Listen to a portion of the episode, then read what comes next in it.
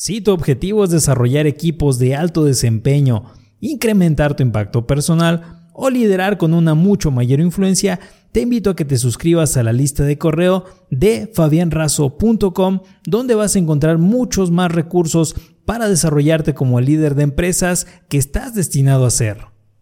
Ya sea que pienses que puedes hacerlo o que pienses que no puedes hacerlo, estás en lo cierto. Henry Ford. Existen infinidad de formas para invertir, pero el uso de tu ahorro es la mejor manera para comenzar. De esta forma, disminuyes el nivel de riesgo y mantienes tu estabilidad económica. A continuación vas a conocer los seis aspectos que debes considerar para comenzar a invertir. Punto número 1. Crea un colchón económico para casos de emergencia o imprevistos. Este ahorro tiene que ser equivalente a tres meses de tus ingresos mensuales. Debe estar disponible para utilizarse en casos comunes, por ejemplo, el pago de vacaciones, la adquisición de un bien o servicio a corto y mediano plazo, también puede utilizarse en casos de imprevistos como la reparación de tu automóvil, medicamentos o reparación de algún objeto o mueble de tu hogar. Los ahorros que entren en los meses siguientes a tu cuenta ya pueden ser invertidos en un emprendimiento o en una inversión. Punto número 2. El tiempo de invertir es cuando tus deudas no son un factor que influye en tu cantidad de ahorro mes tras mes. No es una regla que tengas que invertir solo cuando no tengas deudas, pero sí es recomendable para tener tus finanzas sanas que lo hagas después de haber liquidado tus adeudos. Punto número 3. Un negocio tiene altas posibilidades de ser rentable si requiere de poca inversión y corre poco riesgo. Por eso invierte en negocios que tengan rentabilidad. En la actualidad existen opciones que dan respuesta a esta demanda.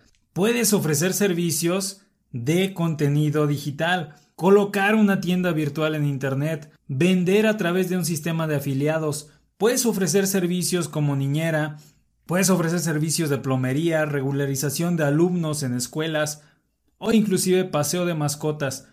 Punto número 4. Adquiere educación financiera. Si la inversión es un camino que recién comienzas a recorrer, es importante que inicies capacitándote.